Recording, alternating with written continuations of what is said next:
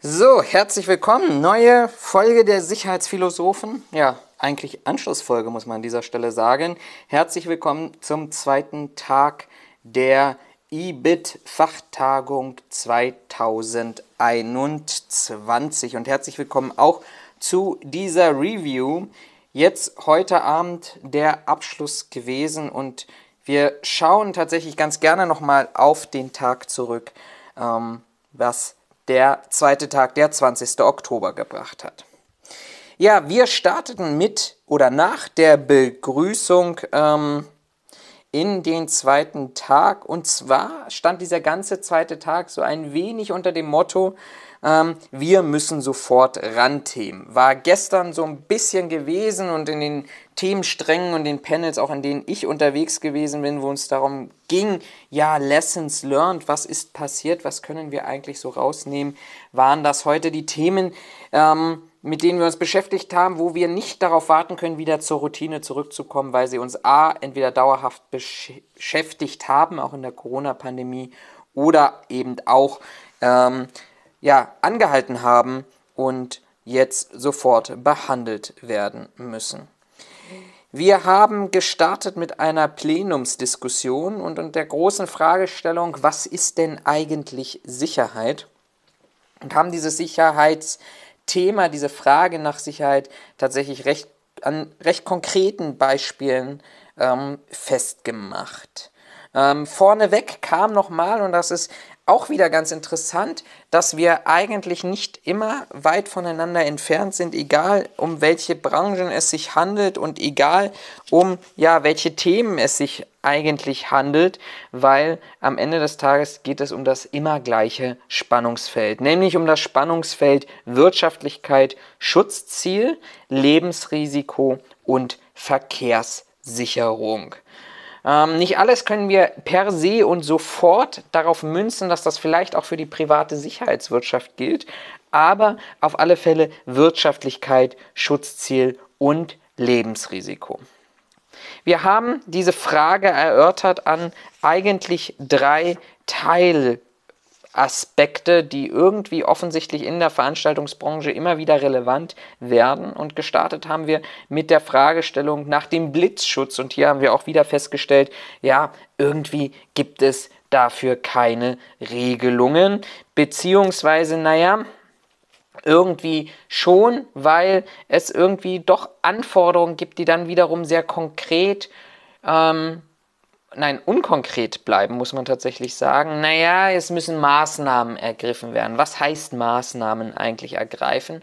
Und hier lernen wir eigentlich sehr schön daraus, nämlich, dass wir hier ein ganz klassisches Problem haben, ich glaube, vor dem wir auch immer wieder auch in anderen Themenfeldern stehen, nämlich die Frage, okay, ich habe eine sehr, sehr geringe Wahrscheinlichkeit, aber sollte diese Wahrscheinlichkeit und in diesem Fall der Blitzeinschlag eintreten, dann habe ich einen sehr, sehr hohen, einen sehr, sehr hohen Schaden. Ja, was bleibt uns da anderes übrig? Von der Lebenssituation würde man her sagen, naja, wir schauen uns das spezifische örtliche Risiko an. Aber letztendlich auch dort kann es nicht ausgeschlossen werden. Und ähm, wir haben einen kleinen Exkurs gemacht an dieser Stelle, nämlich ähm, in, in, in die Frage ins Recht, können uns Juristen helfen? Und dort war zumindest vom Plenum her relativ schnell sehr eindeutig. Juristen wissen es auch nur im Nachhinein, dann aber deutlich besser. Und selbst jede praktische Problemlösung führt aber zu einem weiteren Problem.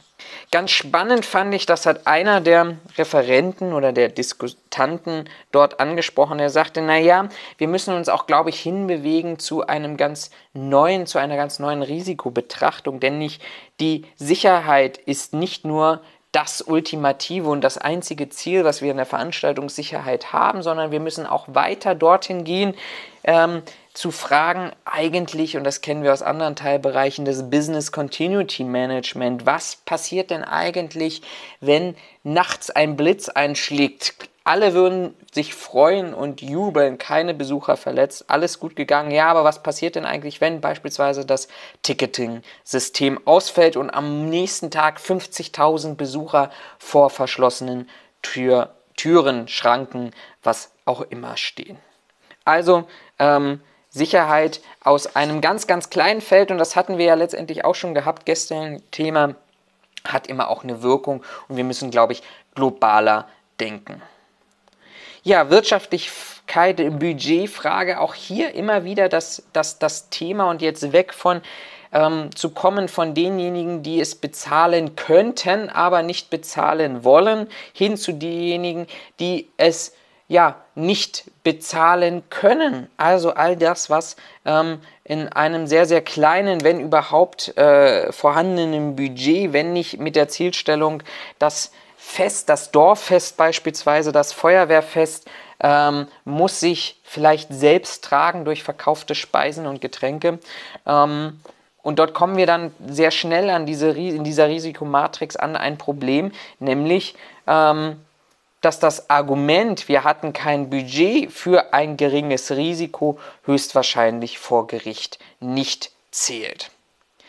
Ja, wie sollen wir damit umgehen? Große Frage. Ähm, auch hier Uneinigkeit, weil man eigentlich irgendwie zu dem Entschluss kommt, naja, so eine Einvernehmlichkeitsregel steht möglicherweise einer technischen Regel entgegen. Wir sind uns alle in so einer Erstellung des Sicherheitskonzeptes sehr, sehr einig, ähm, aber eine technische Regel betrachtet das anders, auch wenn wir, ich sag mal, fachlich richtig gearbeitet haben, weil wir ein Sicherheitskonzept erstellt haben, etc. Und eigentlich, was passiert? Ähm, wenn wir uns für eine Mehrheitenentscheidung, also letztendlich eine Abstimmung entscheiden. Ähm, was passiert eigentlich dort vor allem mit Minderheiten an dieser Stelle und vor allem, wer darf denn an dieser Entscheidung dann oder Abstimmung dann teilnehmen? Äh, wer ist denn die relevante Person? Und wird, wenn dann zum Beispiel in der Abstimmung irgendwie, selbst wenn es 100 zu 1 ausgeht für eine Maßnahme oder gegen eine Maßnahme zum Tragen das Risiko, wird denn nicht nachher der Richter sagen, Moment mal, mich interessiert überhaupt gar nicht, dass 100 dafür gestimmt haben. Ihr hättet doch wissen müssen, dass da ja eine Person dagegen gestimmt habt und ihr hattet doch das Wissen, dass das schiefgehen wird oder anders gemacht werden müsste in euren eigenen Reihen. In dem zweiten Fallbeispiel haben wir über Kabel über Verkehrswege gesprochen. Auch hier wieder dieses Thema. Ähm, zum Glück wenige Unfälle, aber wenn dann starke Verletzungen. Einer der Referenten hat tatsächlich aus dem persönlichen Umfeld davon gesprochen und ist auch bei den, ich sag mal, üblichen Standardmaßnahmen ähm, Zweimal hat er beschrieben, verurteilt worden vor Gericht, weil wir haben ein Problem. Neben den nicht existenten Regelungen in der Veranstaltungssicherheit haben wir ein ja, überwiegendes, überragendes Gesetz, nämlich ähm, den, die Straßenverkehrsordnung, in der letztendlich sehr zusammengefasst, Gummiparagraph-mäßig drin steht, ich muss mich so verhalten, dass ich andere nicht verletze. Und das ist ja letztendlich eigentlich per se schon die Definition von Fahrlässigkeit, beziehungsweise ähm, die, die, die, die Aufforderung, mich in diesem Kontext Straßenverkehr zu 100% abzusichern. Aber selbst wenn ich an jede Kabelbrücke, auch auf dem Radweg oder bei Fußgängern, irgendwie ja, einen Ordner hinstelle, da sind wir wieder in diesem Spannungsfeld Verhältnismäßigkeit gegen Lebensrisiko. Ich meine, wenn ich über die Straße laufe, kann ich auch über einen Bordstein stolpern, ähm, kann ich am Ende des Tages auch niemanden verklagen. Und alle weiteren Lösungen, zum Beispiel die von den Kabeln über die Defender, über diese Kabelbrücken hoch in die Luft, ja, da kommen dann schon wieder, wie ich vorhin schon gesagt habe, eine Lösung führt zu weiteren Problemen. Da muss ich Standfestigkeit ähm, garantieren, gegebenenfalls auch nachweisen, wenn ich die Kabel oberirdisch verspanne, also über den Fußgängern, und habe ich da nicht vielleicht tatsächlich ein deutlich, deutlich höheres Risiko, nämlich in dem Punkt, dass die Auswirkungen viel, viel schlimmer sind, wenn so eine Kabelbrücke umfällt. Drittes und letztes Thema hier gewesen, nämlich die Frage nach den Festzelten und Rampen am Beispiel fliegende Bauten, also die Zuwegung in das Festzelt zum Beispiel. Und ja, es gibt äh, Regelungen über Neigungswinkel, aber zum Beispiel keine Regeln in der Veranstaltungsbereich ähm, zur Bodenbeschaffenheit, also Rutschfestigkeit etc. Das lässt sich gegebenenfalls über die Arbeitssicherheit wieder herleiten, aber auch hier wieder genau dieses Problem. Ähm, es gibt keine eindeutige Regelung und vor allem, naja, wenn, selbst wenn es eine Regelung für Rampen gäbe, wie weit reicht denn dieses Problem? Also wenn ich die Rampe sicher mache und nehmen wir mal an, Metallrampe, ich habe es gestern bei diesem israelischen Fest angesprochen, ja, dann ist die sicher, aber danach, die Leute kommen mit ihren Schuhen auf nassen Dielböden, in, auf, auf, auf nassen Dielböden im Festzelt, können die da nicht eigentlich auch ausrutschen? Ähm, muss ich dann also nicht eigentlich auch den gesamten Festzeltboden rutschsicher machen? Und wenn ich das gemacht habe, wo fängt denn eigentlich an, ähm, die, der Bereich, ab dem ich eigentlich auch die Zuwegung zur Rampe sicher machen soll. Also ganz, ganz viele Probleme, ganz viele Themen, die einfach äh, galaktisch sind. Und daraus bildet sich eigentlich ein, ein ergänzendes ähm, Spannungsfeld, nämlich die, das Spannungsfeld aus Stand der Technik, Eigenverantwortung des Besuchers, Verhältnismäßigkeit und Schutzzieldefinition und die Frage, was ist eigentlich eine sichere Veranstaltung, die kann so nicht beantwortet werden, weil aus zwei Gründen, auch das Argument ist ja bereits gestern gekommen, nämlich ist das eigentlich nicht nur Zufall, dass nichts passiert oder bisher nichts passiert ist bei so einer Veranstaltung. Gleichzeitig habe ich aber Planabweichungen, die das Sicherheitsniveau nicht beeinträchtigen, wo ich sage, okay, mache ich mir mal als Notiz im Hinterkopf und werde dann vielleicht ähm, das für die nächste Veranstaltung berücksichtigen müssen. Und ich habe vielleicht aber auch Ereignisse, die für den Einzelnen schlimm sind und von einer gewissen Tragweite, die aber auch wiederum nicht für die Veranstaltung in der Komplexität relevant sind.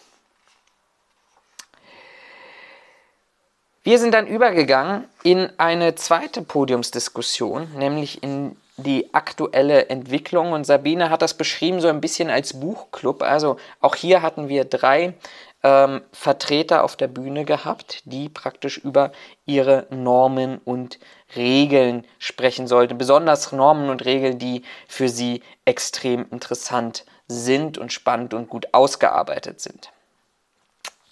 Was wir aber gelernt haben ist, und das hat Sabine tatsächlich sehr clever gemacht, indem sie mir einfach ein paar Normen in den Raum geworfen hat, von neuen Normen bis hin zu alten Normen und mal abstimmen lassen hat, wer kennt die denn eigentlich? Und wir haben relativ schnell ja festgestellt, dass die Kenntnis darüber vielleicht noch in dem einen oder anderen Bereich vorhanden ist, aber schon bei der Frage, wer arbeitet denn damit eigentlich, also wer hat die bei sich zu Hause auf dem Schreibtisch zu liegen und kann sie, wendet sie auch regelmäßig an, da ähm, wird es dann schon wieder schwierig und wir haben festgestellt oder zwei Probleme herausgearbeitet, nämlich wir haben einfach auf der einen Seite eine Masse an Dokumenten, die immer weitergeht, weitergeht, weitergeht, weil wir immer, immer, immer mehr tatsächlich ja wollen, dass geregelt wird. Ähm, einige Referenten, nicht in dieser Runde, aber auch in anderen Runden, haben gesagt, Leute, einfach mal machen. Wir werden dann mal schauen, wo es dann hingeht.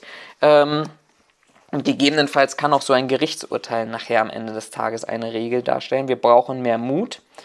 Aber bei den Massen an Dokumenten, was passiert denn, wenn etwas passiert und ich vielleicht für eine Veranstaltung 50, 100, 150 Normen beachten müsste, von denen vielleicht nur ein, ein Prozentteil kenne und der Richter oder ein Gutachter zufälligerweise die Norm rausholt, die ich nicht beachtet habe und der Richter sagt, Moment mal, wir haben doch da einen Stand der Technik, eine Regel.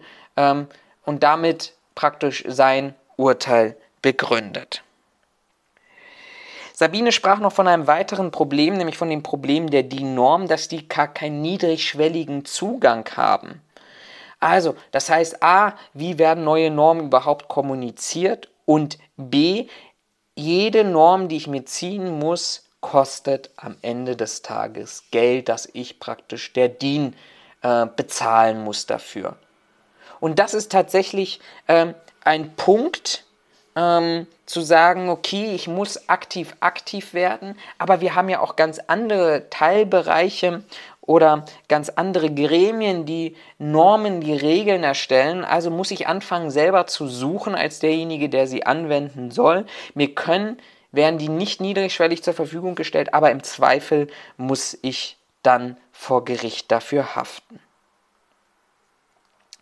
Wie schaffen wir das Wissen zusammenzutragen? Kurz zum Abschluss noch mal eine Diskussion. Schwierig war das Ergebnis, denn es gibt nicht diesen einen äh, Verteiler. Das, was man machen muss, ist, man muss sich eben regelmäßig informieren und vielleicht noch besser in den entsprechenden Gremien mitarbeiten, damit am Ende des Tages auch vielleicht der Wissensstand deutlich erhöht wurde. Nach der Mittagspause dann die Diskussionsrunde, an der ich teilnehmen durfte, nämlich mit dem Titel Die neue Dienstspec 77202 Professionalisierung des Veranstaltungsordnungsdienstes Wunsch oder Wirklichkeit. Und in dieser Diskussion ging es eigentlich, und das war auch relativ schwierig auch zu diskutieren, ähm, die Dienstback ist ja ein Konstrukt, was in einem Konsortium herum, heraus in, ja, ich sag mal, in geheimen Abstimmungen ähm, tatsächlich entwickelt wird. Nicht wie eine klassische DIN-Norm, die dann in die Bekanntgabe geht, in die Widerspruch, in den Einspruch, in die Diskussion geht und dann irgendwann verabschiedet wird, sondern das passiert tatsächlich, ich will es mal so sagen, im Hinterstübchen und es erfolgt dann ein Ergebnis.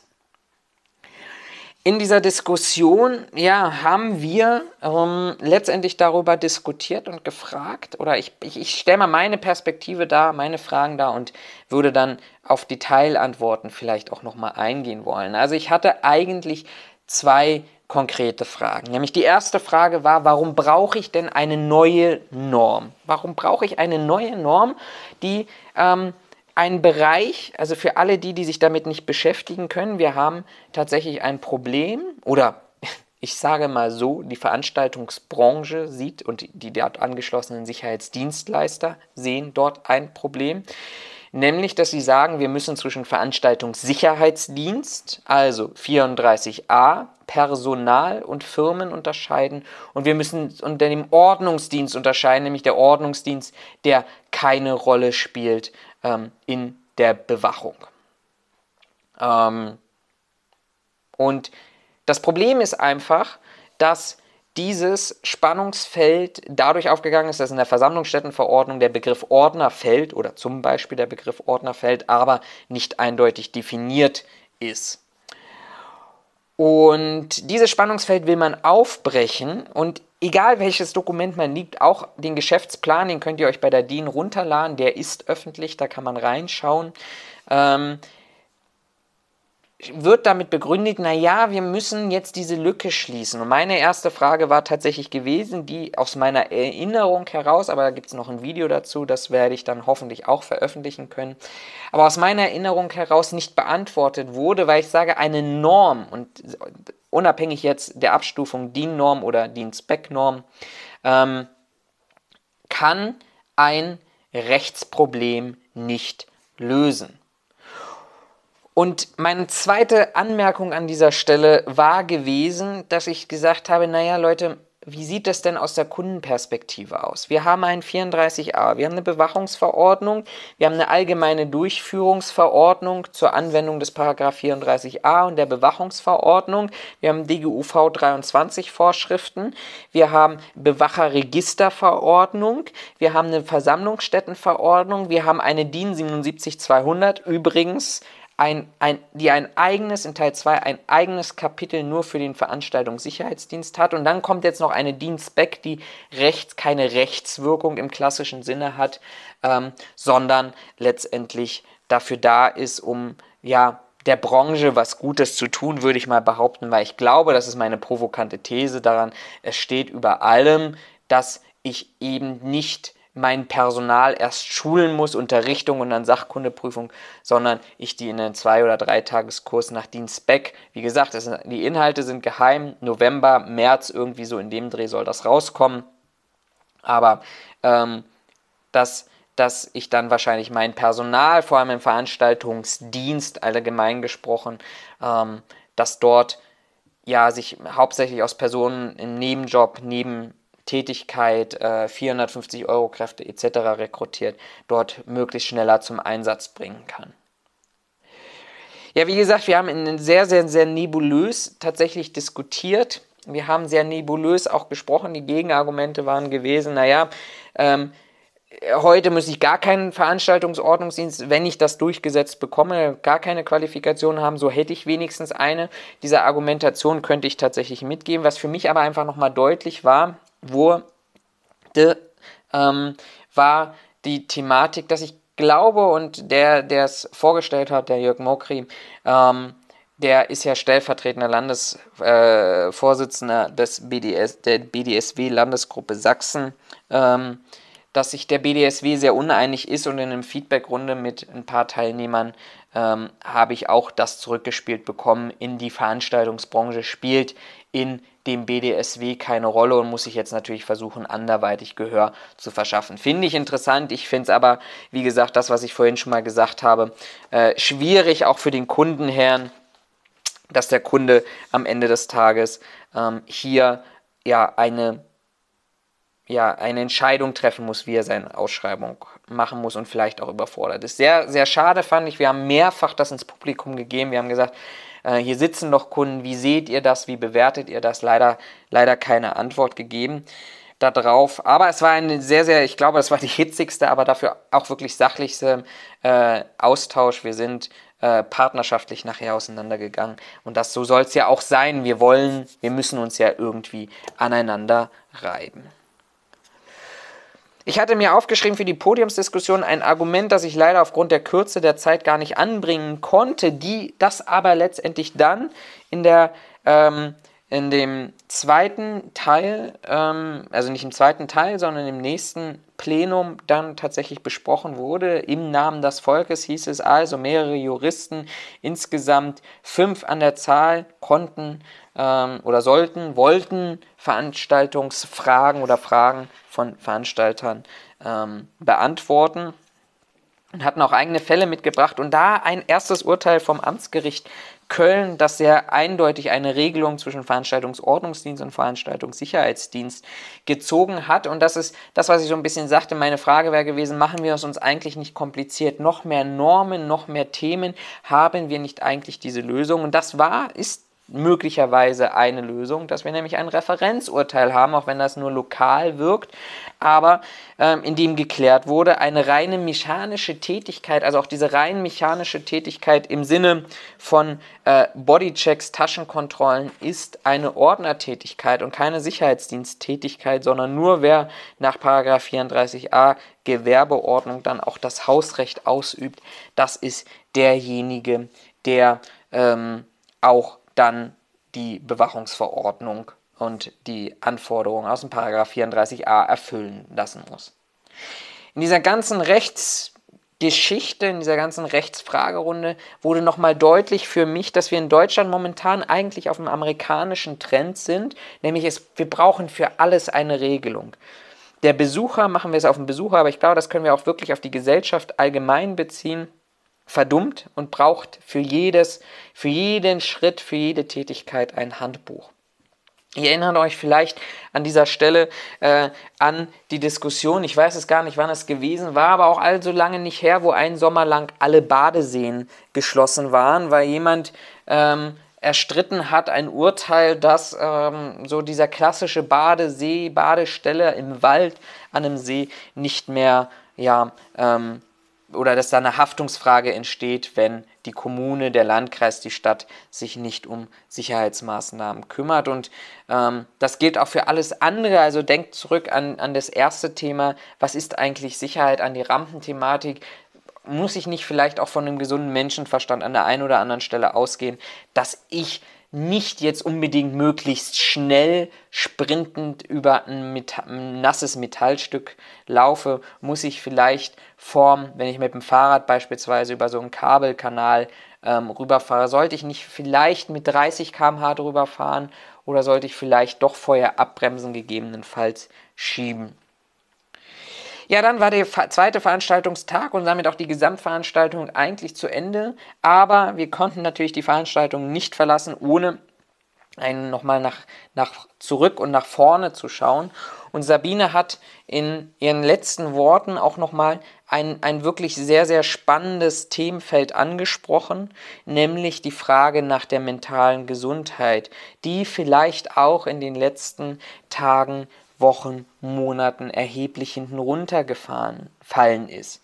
Wir als Berater und nicht nur als Berater in der Veranstaltungsbranche, sondern wir als äh, Berater im Sinne von ja allen Beratern, aber eben auch Sicherheitsmitarbeiter, Veranstaltungsmitarbeiter hatten das große Privileg gehabt, trotzdem weiter arbeiten zu dürfen. Nicht alle natürlich, aber zumindest diejenigen, die auch einen überwiegend großen Anteil administrativer Tätigkeit haben. Und sind wir nicht in dieser Situation in ein Spannungsfeld gerutscht zwischen Kundenwunsch und die ständigen Fragen, ja, was wird denn? Ich möchte jetzt einen Weihnachtsmarkt planen, ich möchte eine Veranstaltung planen, was passiert denn da? Sag mir das. Versus fehlende Aussagefähigkeit, nämlich das Selbstverständnis, eigentlich helfen zu wollen, wie es uns allen als Berater geht, ähm, aber nicht helfen zu können, weil wir sagen können, ja, ich kann dir heute einen Stand geben, aber dieser Stand kann morgen schon wieder aufgrund einer neuen Corona-Verordnung, aufgrund einer neuen Lageerkenntnis ähm, veraltet sein. Und jetzt vor allem, und deshalb umso wichtiger der Blick nach vorne, äh, haben wir die Anlaufzeit.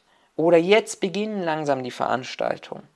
Aber wir haben eigentlich auch gar keine Anlaufzeit, weil jeder sagt, okay, jetzt haben wir gerade ein Zeitfenster, wo wir was machen können, lasst es uns tun. Und selbst wenn wir einen Puffer haben, weil wir sagen, wir sind vorbereitet, wird uns dieser Puffer genommen, weil wir fehlende Ressourcen, fehlendes Personal, fehlende Technik haben. Wir gehen nicht ausgeschlafen in eine neue Saison. Und es droht die Gefahr und der Fall, sich selber an dieser Stelle zu verbrennen, weil wir massive Anfragen plötzlich bekommen für irgendwelche Regelungen, für irgendwelche Veranstaltungen, eigentlich wissen, dass wir das nicht umsetzen können, weil alle in derselben Suppe ihr Personal, ihre Ressourcen, ihre Technik rausziehen, aber wir selber eben mit diesem Helfergehen möglicherweise ähm, hier uns dann selber verbrennen, weil wir helfen wollen.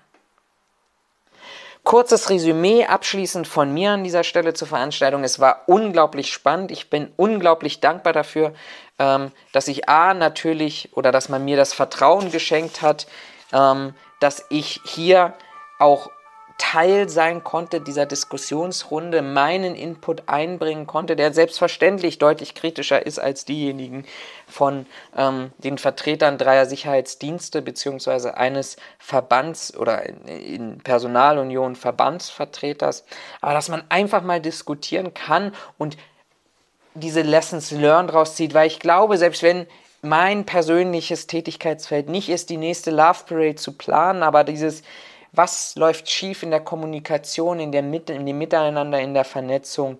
Ich glaube, daraus können wir alle ganz, ganz gewaltig viel lernen und das auf unsere Fälle einbinden.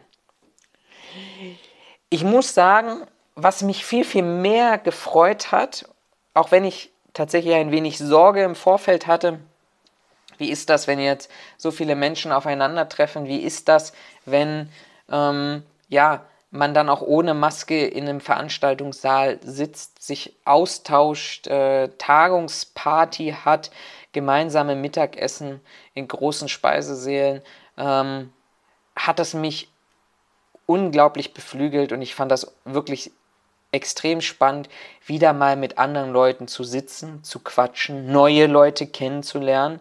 Ich habe ganz, ganz spannende Personen Experten in ihrem Tätigkeitsfeld kennengelernt, habe mich mit denen ausgetauscht, ähm, dieses Wissen darüber zu erweitern. Da ist vielleicht auch so ein bisschen die, die, die Themenstränge, die Panels ähm, in den Hintergrund getreten, aber ich fand das einfach schön, mal wieder wirklich dieses Gefühl dieser Normalität einer Veranstaltung, einer Messe, einer Tagung zu haben und das nicht online zu machen und dort den Netzwerkcharakter nicht erleben zu dürfen.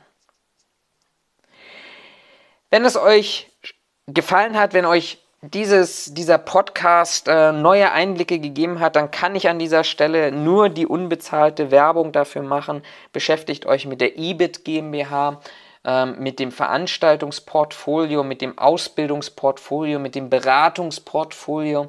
Ähm, das ist eine unglaublich spannende, spannende Gesellschaft. Da ist ein unglaublicher Wissensschatz, der dort hinter steckt.